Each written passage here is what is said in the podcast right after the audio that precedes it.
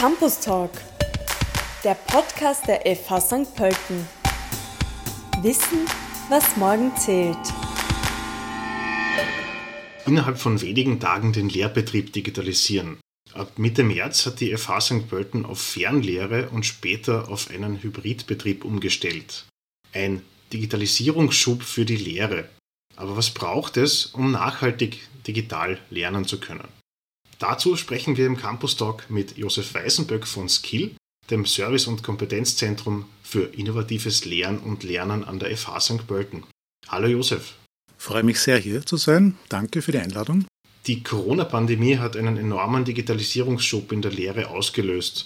Was bedeutet das für das didaktische Konzept einer Hochschule? Da muss man zunächst einmal sehen, da im Zusammenhang dass die Situation im Sommersemester mit Corona-Pandemie, mit dem plötzlichen Lockdown im März natürlich eine noch nie dagewesene Ausnahmesituation für äh, alle, alle Hochschulen war und es da zunächst einmal darum gegangen ist, in sehr, sehr kurzer Zeit quasi Präsenzhochschulen zu, zu Fernhochschulen umzumodeln, was, wie gesagt, eine noch nie dagewesene Riesen-Challenge war. Also, dass alle Lehrveranstaltungen nach, nach Möglichkeit äh, auch online angeboten werden konnten. Und da wurde ja dann auch so von Emergency Remote Teaching vielfach gesprochen, also einfach der Notsituation geschuldetes äh, Krisenmanagement, das halt irgendwie möglichst gut äh, funktionieren soll. Und ich glaube, da haben viele Hochschulen, Hochschulleitungen, Studiengangsleitungen, Lehrende, Serviceabteilungen eh ganz Großartiges vollbracht, um das überhaupt möglich zu machen.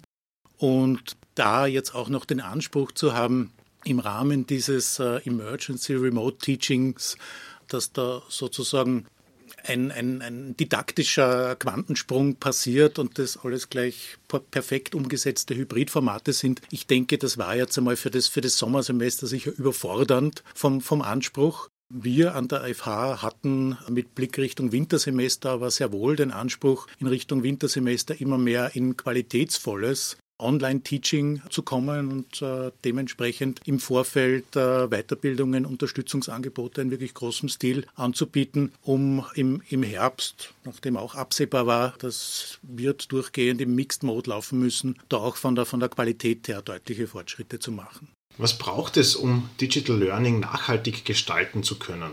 Ich denke ganz, ganz kurz gesagt, das bestmögliche Zusammenspiel zwischen Strategie, Didaktik und Technik. Das hört sich jetzt einmal relativ unspektakulär an, so formuliert, ist natürlich eine sehr, sehr schwierige Übung, die sich natürlich auch über einen langen Zeitraum erstreckt. Schon das Finden, das gemeinsame Entwickeln der, der, der passenden Strategie, also welches äh, Modell, welche Strategie von Digital Teaching and Learning passt zu unserer Hochschule, ist ja nicht trivial. Ja, da gibt es sehr unterschiedliche Sichtweisen und äh, Interessen natürlich auch im Haus, die man im, in Einklang bringen muss. Und trotzdem will man natürlich von Seiten der FH St. Pölten da einen gewissen Anspruch, auch eine gewisse Sichtbarkeit, im besten Fall vielleicht sogar so etwas wie eine unverwechselbare Marke auch im Digital Learning zu kreieren. Also da ist schon auch die, die Hochschulleitung sehr, sehr gefordert, einerseits genau hinzuhören, wo sind unterschiedliche Wünsche, was ist denn schon da. Wir bauen ja nicht auf Null auf, sondern da sind viele, viele Good Practices,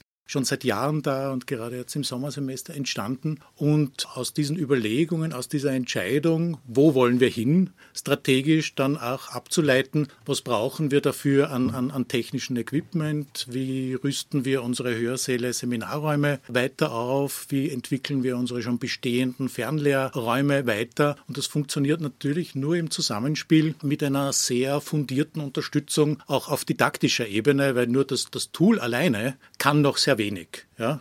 Das Tool alleine ununterstützt ist Frontal-Online-Lehre, wo die Aufmerksamkeit relativ schnell über, über, überschaubar wird. Also wie gesagt, das Zusammenspiel von, von Strategie, Didaktik, äh, Technik und ja, ist komplex und ist eine ziemliche Herausforderung, aber die nehmen wir uns vor. Wie kann man auch qualitativ in der Fernlehre weiterkommen? Dabei ist das Entscheidende, wirklich so systematisch wie möglich die gemachten Erfahrungen auszuwerten. Da ist natürlich jetzt einiges passiert im Sommersemester. Alle Departments, alle Studiengänge hatten eine völlig neue Herausforderung und mussten lernen, in der zu agieren. Es gab ja auch schon, gab und gibt ja auch schon Bemühungen im Haus, da Erhebungen zu machen, Befragungen bei den, bei den Lehrenden zu machen, sich ein Bild zu machen, schlicht und einfach, was ist gut gelungen im Sommersemester, was war schwierig, äh, wo, wo braucht es noch mehr, mehr Unterstützung. Gibt es aktuell ein, ein, ein laufendes Strategie-Leitprojekt der Lehre im digitalen Wandel, das sich zum Beispiel zur, zur Aufgabe gemacht hat, im Auftrag der Geschäftsführung hier eine möglichst flächendeckende Erhebung durchzuführen. Das wird gerade im Hintergrund intensiv ausgewertet und da ist man natürlich eh in stetigem Dialog mit der Hochschulleitung, um daraus die richtigen Maßnahmen abzuleiten. Und da gibt es ja auch schon viele Vorhaben auf strategischer und operativer Ebene. Viele schwärmen von der Fernlehre. Manche würden am liebsten wieder ganz zum Präsenzunterricht zurückkehren. Wie wird die Lehre an der FH St. Pölten ausschauen, wenn es keinerlei Einschränkungen mehr gibt?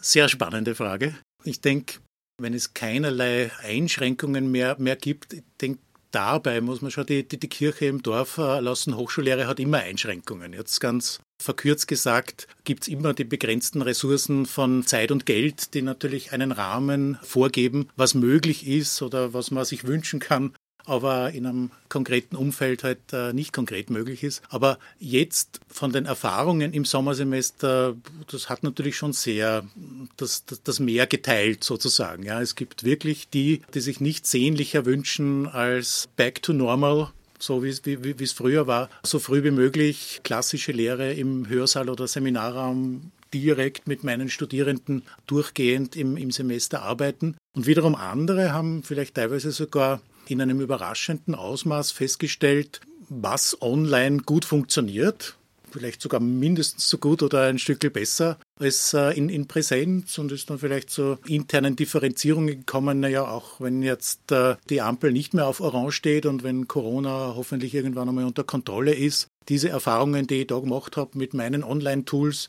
das möchte ich mittelfristig auch in Normalsituation in mein Lehrveranstaltungskonzept äh, integrieren. Und das wäre jetzt aus meiner Sicht als Hochschuldidaktiker so der Wunsch und auch woran wir versuchen, strategisch operativ zu arbeiten als Abteilung, die Lehrenden dabei zu unterstützen, qualitativ hochwertige Hybridformate zu entwickeln. Also wie kann das Zusammenspiel zwischen Live-Online-Lehre, asynchronen E-Learning-Elementen über den E-Campus, da gibt es ja auch sehr viele Möglichkeiten, und eben Präsenzlehre passieren, dass man sich auf Basis eines guten Konzepts und klarer Ziele der Lehrveranstaltung überlegt, welche Elemente möchte ich in welchem Modus umsetzen und da die jeweiligen Stärken dieses, dieses Modus hernehmen. Und da sind wir natürlich sehr, sehr stark in der Verantwortung als Skill-Abteilung, da die Studiengänge, die Lehrenden in Weiterbildungen und äh, Individualberatungen so gut wie geht zu, zu unterstützen. Und äh, jetzt äh, offen gesagt, aber es ist wahrscheinlich jetzt auch nicht überraschend, da sind wir ohnehin jetzt, was so Anfragen und Zulauf zu Weiterbildungen betrifft, jetzt sehr, sehr gefragt. Seit März und auch jetzt zu Beginn des Wintersemesters wieder sehr stark engagiert.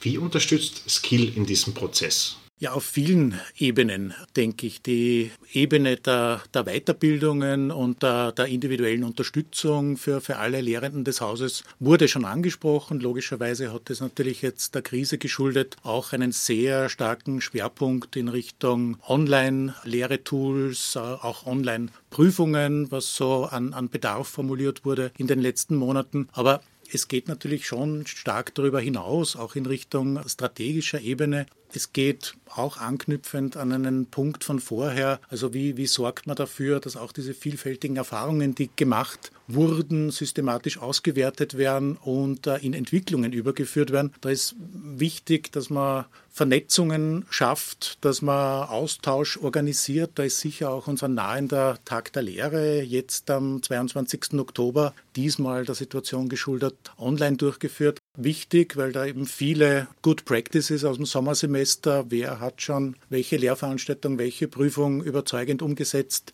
da präsentiert und äh, diskutiert werden und wo man einfach in einen intensiven Austausch treten kann. Also was, was, hast du schon entwickelt, was einfach überdurchschnittlich gut funktioniert in der Krise? Wo, wo kann ich mal was abschauen? Wo einfach dieses Prinzip voneinander lernen, da in einer großen Einheit verstetigt wird. Und das versuchen wir auch mit anderen Formaten, wie dem sogenannten Didaktikcafé, das wir schon seit ein paar Semestern durchführen, wo auch immer ein paar Good Practices eingeladen werden und man die in kleinen Gruppen sehr intensiv löchern kann mit Fragen, wie sie das genau umgesetzt haben.